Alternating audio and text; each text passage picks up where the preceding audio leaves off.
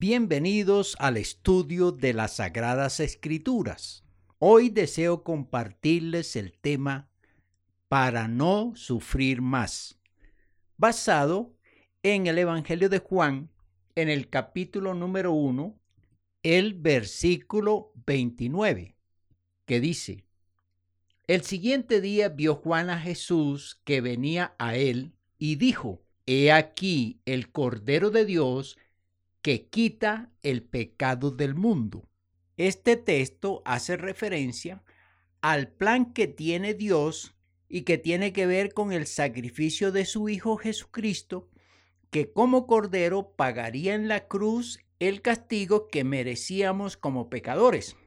Veamos por qué nos propone ese plan. Primero, Él quiere que sepamos que nos conoce bien. Dios conoce a cada uno de nosotros supo de la concesión de nosotros y vio nuestro desarrollo en el vientre de nuestra madre. Nos vio crecer, nos vio aprender y se dio cuenta de todo lo que hemos hecho. Tiene en su mente todos nuestros errores, nuestros fracasos, nuestras desilusiones. Conoce nuestros sufrimientos, nuestros momentos felices, ha estado atento a nuestros éxitos, a nuestros triunfos, conoce nuestro andar, nuestro acostar y aún sabe cuántos cabellos tenemos en nuestra cabeza, sabe qué pensamos, cuáles son nuestros sentimientos, entiende nuestras emociones, tiene una lista de nuestros pecados y se da cuenta de los esfuerzos que hemos hecho para no cometer los mismos errores es sabedor de nuestras debilidades y nuestros esfuerzos por superarlas. Conoce nuestras capacidades y nuestros sueños. Él ha sido nuestro compañero de nuestros infortunios. Sabe qué día moriremos y de qué manera. En fin, Él nos conoce bien. Segundo, Él quiere que le pongamos como guiador de nuestras vidas. Él sabe que no podemos conducirnos solos, que necesitamos saber cómo vivir y aprender a vivir bien, que requerimos de unas reglas de pensamientos, de sentimientos y de comportamientos. Por eso nos dio unos mandamientos que son como unos lineamientos de vida que reformulan nuestras creencias y nuestras expresiones naturales, aquellas que hemos construido desde nuestra propia vida, desde nuestro propio ser. Así que Él establece esas formas, esas reglas para vivir bien, para que no suframos más. Entonces, Él le establece al ser humano cómo reconocerle como el creador, como el sustentador y el controlador. Por lo tanto, quienes le reconocen como tal, aprenden a entender su presencia, su injerencia, y su voluntad entre ellos. También que hay condiciones para mantener una buena relación con otros. Esas son las mínimas, las que establece dentro de los diez mandamientos. Son maneras de respetar la vida de los demás. Siguiéndolos, el hombre y la mujer podrán ser bendecidos por el Altísimo y vivirán sin conflictos personales. Tercero, él quiere que aprendamos que nos castigará si no nos arrepentimos. La conducta de los humanos es inestable y reconocida por Dios.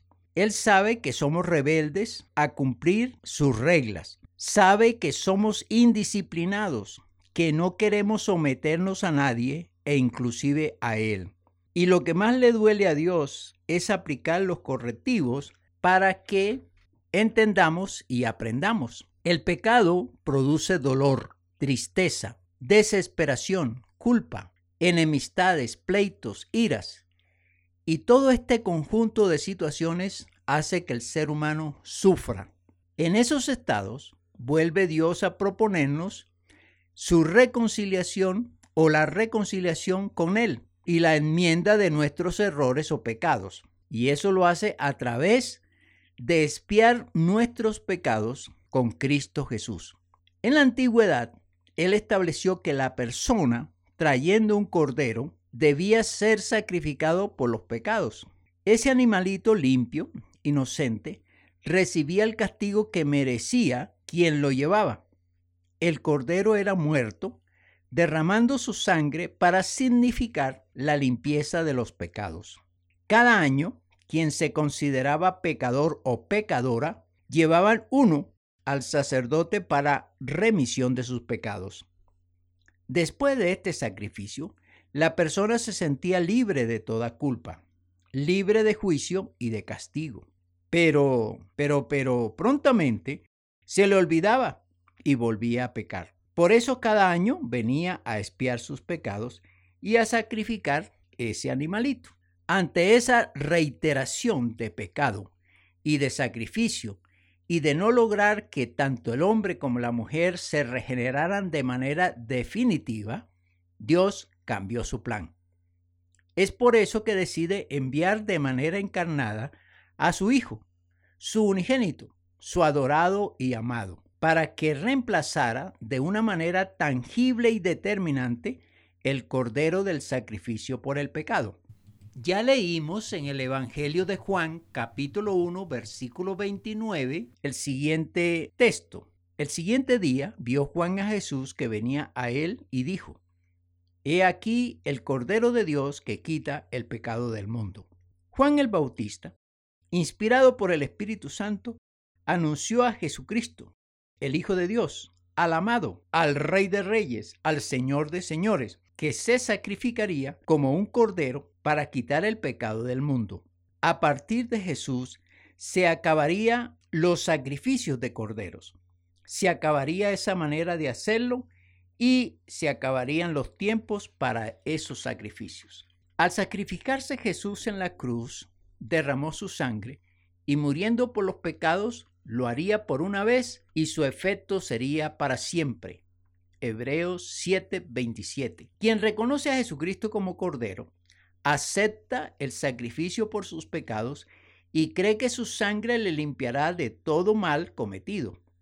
Cree también que esa expiación sirve para darse cuenta que esa redención es para siempre, que ya no necesita otros sacrificios, que su vida debe fundarse en una nueva creación, no más repetición de los pecados, no más vicios, no más hacerse o, hacer daño, y que su relación con Dios se vuelva inteligente y verdadera, que debe obedecer su palabra y debe destacarse como una nueva criatura, según lo planteó el Señor Jesús en Juan 3, versículo 3 y 5, y por el apóstol Pablo en 2 de Corintios capítulo 5, versículo 17.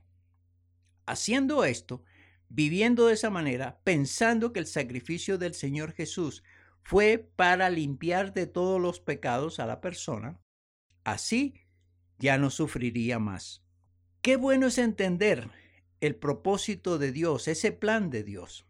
Qué bueno es saber que a través de Jesucristo ya el ser humano no sufre más, tiene un cambio de vida, hay un alivio porque ya no siente esa culpa por el pecado y hay una nueva forma de vivir. Jesucristo como Cordero quita el pecado del mundo, dice el texto. Quien acepta que Jesucristo es el Cordero y pide perdón por sus pecados y cree que Él le va a limpiar con su sangre preciosa, entonces esa persona debe sentirse perdonada, debe sentirse sin culpas.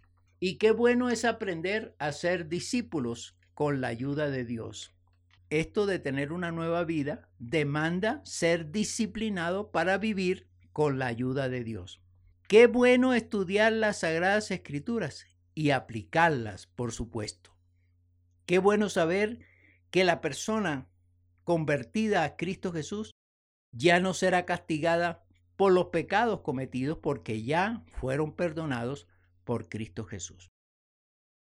Espero que al escuchar esta disertación aprendas que Dios te conoce tal como eres, que entiende tu forma de pensar, de sentir y de actuar. Y así como eres, Él te ama te ama mucho y desea lo mejor para ti. También Dios quiere redimirte. Por eso envió a su Hijo Jesucristo como Cordero para no sufrir más. Si lo aceptas y le pides perdón por tus pecados, lo hace. Si le imploras que te haga una nueva criatura, lo hace. Dios te bendiga y escríbenos a nuestro correo salvos por Jesucristo arroba gmail.com. Repito el correo salvos por Jesucristo arroba gmail.com.